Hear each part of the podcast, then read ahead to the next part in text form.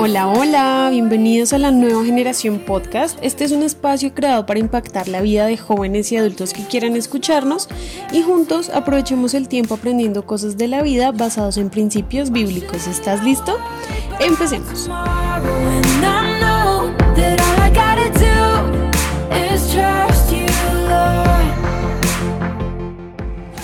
Bueno, hoy yo quiero tocar un tema sobre el que hay muchas dudas y a veces no sabemos cuál es la cosa correcta que debemos hacer cuando nos preguntan sobre esto.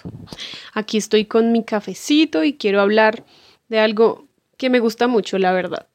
Por ahí el 70% de las personas que me rodean, en verdad son personas que aman la música, personas apasionadas por la música y no solo para escucharla, sino que también hacen música y lo que hacen lo hacen tan bien que pueden interpretar de unas maneras súper chéveres que tú los escuchas y te quedas con la boca abierta. Y la verdad a mí también me gusta mucho la música, pues soy mejor escuchándola que haciéndola, pero me gusta mucho. Entonces, desde 70% aproximadamente, digamos que el 60 y algo por ciento son personas cristianas. Y eso es algo muy chévere porque además de hacer música, la hacen para Dios. Aunque hacen música para Dios, necesariamente el 100% de la música que escuchan no es música cristiana, sino que ahí cambia la cosa. Yo sé que como cristianos muchos hemos recibido esta pregunta porque a veces llegan personas a la iglesia, o bueno, no siempre a la iglesia, pero sí a muchos cristianos les preguntan, bueno, siendo cristiano, ¿yo puedo escuchar música secular? Bueno, aquí una pausa. Música secular, ¿what? ¿Qué es esto? ¿Cómo así? Bueno, nosotros decimos secular a todo lo que no es cristiano, pero esto tiene una explicación. La palabra secular significa que pertenece a la sociedad laica y no al estamento eclesiástico o religioso. Entonces, lo que no es cristiano es secular, porque nosotros estamos como dentro de lo que tiene que ver con Dios, obviamente, y mucha gente en el mundo relaciona a Dios con la palabra religión, pero bueno, eso es otro tema. El punto es que si hablamos de Dios, creemos en Dios, adoramos a Dios, etcétera, etcétera, etcétera, pues no hacemos parte de la sociedad laica. Ser laico significa que es independiente de toda confesión religiosa. Entonces, nosotros no hacemos parte de, esa sociedad laica. Bueno, yo quiero que Hoy le demos un poquito de orden como a las ideas que tenemos acerca de la música secular y el ser cristianos. Ya sabemos que es secular, entonces damos por entendido que la música secular es lo que no tiene que ver nada con hablar de Dios. Me sentí como en clase. Damos por entendido lo que no tiene que ver con Dios, ¿cierto? Entonces, ahora, ¿qué es la música cristiana? Si vamos al inteligentísimo Google, la primera definición que nos aparece de música cristiana es la música cristiana es la música creada y ejecutada como expresión del cristianismo. Esa expresión abarca una gran diversidad de estilos musicales que contienen letras con mensajes bíblicos o que involucran diferentes tipos de oración y cuya motivación principal es la fe cristiana. Mm, bueno, me parece que es una buena definición. Es clara, por lo menos. Entonces, es la música que se crea con objeto de la fe cristiana y, entre otros mensajes, da mensajes bíblicos. Me gustaría como agregarle algo a esta definición que, bueno, la música cristiana puede ser como música que, uno, sea alabando a Dios, es decir, como una comunicación entre Dios y yo, o yo y Dios, porque yo le estoy alabando a Él. Segundo, un ser humano como hablando de lo grande, maravilloso que es Dios, es decir, como resaltando y exaltando sus cualidades como Dios, o también contándole a otro lo que Dios ha hecho en mi vida. Es como una comunicación horizontal, como yo hablándole a otro de Dios. O también, tercero, puede haber canciones que sean como inspiradas en el sentir que tiene Dios hacia su iglesia, como si Dios te estuviera cantando a ti una canción. Entonces, Ahora les quiero contar que dentro de la música cristiana hay diferentes ritmos, estilos o géneros, como lo quieran llamar, así como en la música secular. Hay rap, reggaetón, rancheras, rock, vallenatico, baladas, pop, bueno, en fin, los que te puedas imaginar, hay. He escuchado gente que dice que los que escuchan reggaetón, no, eso no es de Dios. O los que escuchan rock, no, esa gente no es de Dios. O los que escuchan rancheras, no, bueno, de pronto esos sí no son de Dios. No, mentiras, es molestando. Pero creo que sería bueno empezar a dejar de alimentar ese pensamiento de que si escuchamos esto no somos de Dios o si escucho lo otro yo sí soy de Dios. Tengan presente que la única música cristiana válida entre comillas no es la que se canta con el himnario en las manos, queridos. Pero si a ti te gusta, pues venga, escúchala y ya. La Biblia en ningún momento nos dice cuál es el estilo de música que le agrada o que le desagrada a Dios, ¿cierto? O pues si ustedes han visto por ahí, cuéntenme porque yo no lo veo.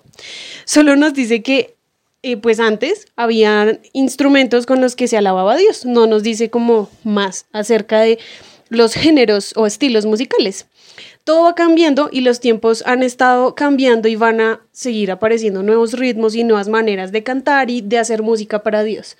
O sea, hace no sé cuántos años, pero hace muchísimo tiempo, yo creo que antes de que yo naciera no existía tipo Alex Zurdo o Redimidos o algo así, porque pues era música diferente. Y eran tiempos diferentes. Ahora pues está muy de moda como este tipo de, música, de músicos. Y pues bueno, los tiempos van cambiando. Y déjenme decirles que si estos adoradores que hacen esta música que muchos de alguna manera condenan, pero si ellos lo hacen en espíritu y en verdad, como dice Juan 4, 23, 24, seguro, seguro, segurísimo que están agradando el corazón de Dios, más allá del género musical que sea. Bueno, entonces, ya que entendimos esto, pues volvamos a la pregunta del principio que hemos recibido en general muchos cristianos de ¿podría escuchar música secular siendo cristiano? Y pues ahí todos nos quedamos como, ay, ¿qué digo? Algo en lo que todos estamos de acuerdo es que debemos tener cuidado con lo que estamos escuchando, pero es que la verdad no siempre tenemos cuidado. Si bien como hijos de Dios debemos buscar en todo momento su presencia. Yo estoy completamente de acuerdo en que nuestra prioridad y nuestro mayor deseo como cristianos debe ser buscar la presencia de Dios en todo momento. En las situaciones que David enfrentó, él siempre oraba que Dios lo mantuviera en su presencia, sin importar por qué estuviera pasando, él siempre quería estar en su presencia. Y creo que es un deseo que debemos tener todos como cristianos, ¿no les parece?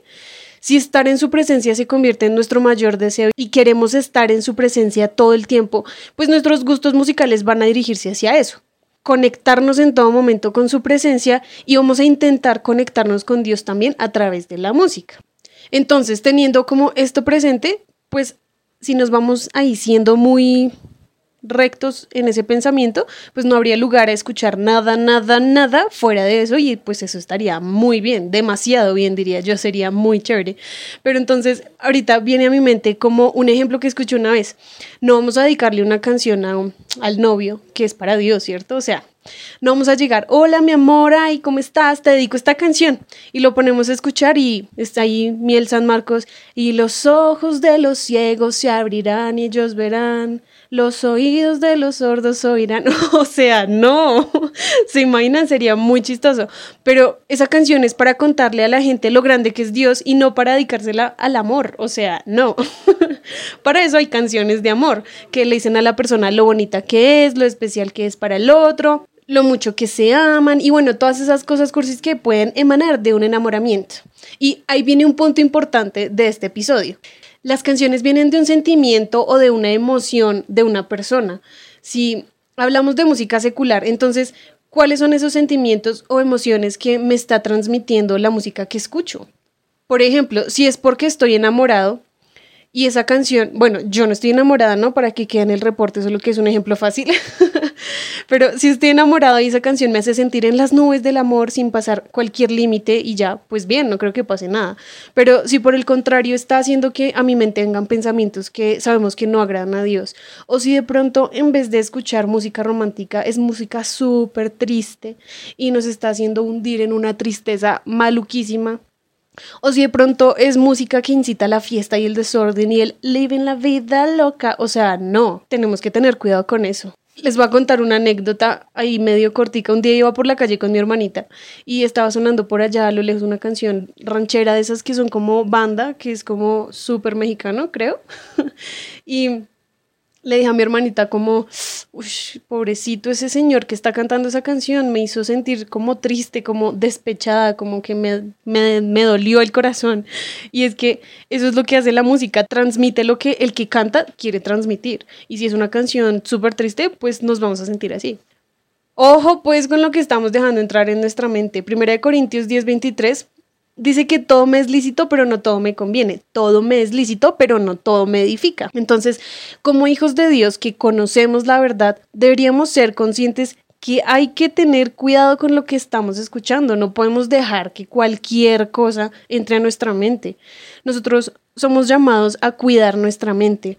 Como dice 1 Corintios 10:5, debemos llevar cautivo todo pensamiento a la obediencia a Cristo. Y también somos llamados a ser diferentes al mundo. Entonces, ahí hay que tener especial cuidado. Entonces, aquí quiero decirte, si vas a escuchar música secular, es importante que te fijes en tres cosas. Primero, ¿cuál es la intención con la que se compuso esa canción? ¿Qué quiere transmitir el cantante o no sé, el que la compuso? ¿Qué quiere transmitir a través de esa canción? Segundo, ¿por qué quieres escuchar esa canción? Y tercero, ¿qué te hace sentir esa canción al escucharla?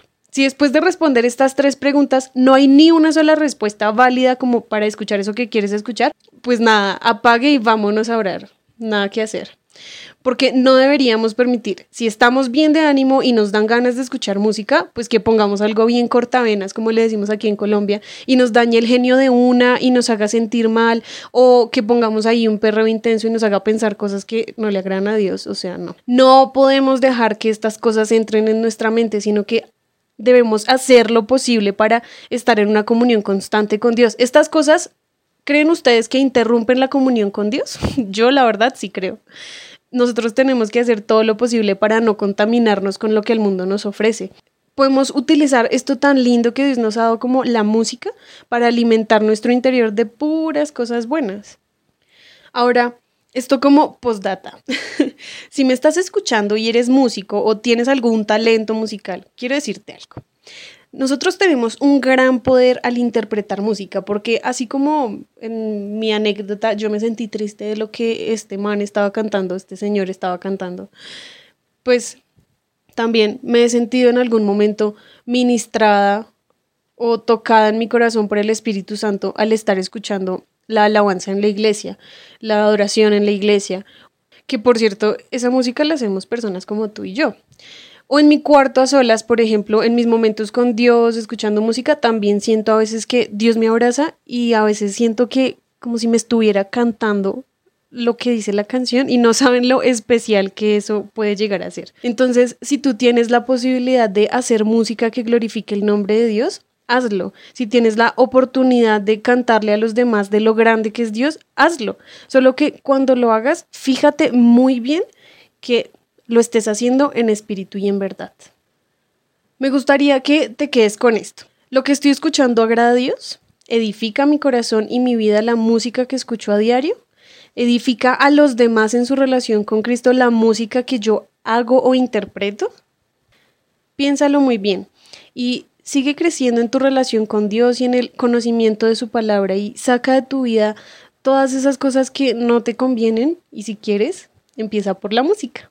Si te ha gustado este episodio, no olvides compartirlo. Síguenos en Instagram como la nueva gen.pod y escríbenos. De verdad que también nos alegra mucho cuando nos escriben y nos mandan mensajes súper chéveres. Nos gusta saber mucho de ustedes. Un abrazo y nos escuchamos en la próxima. Chao.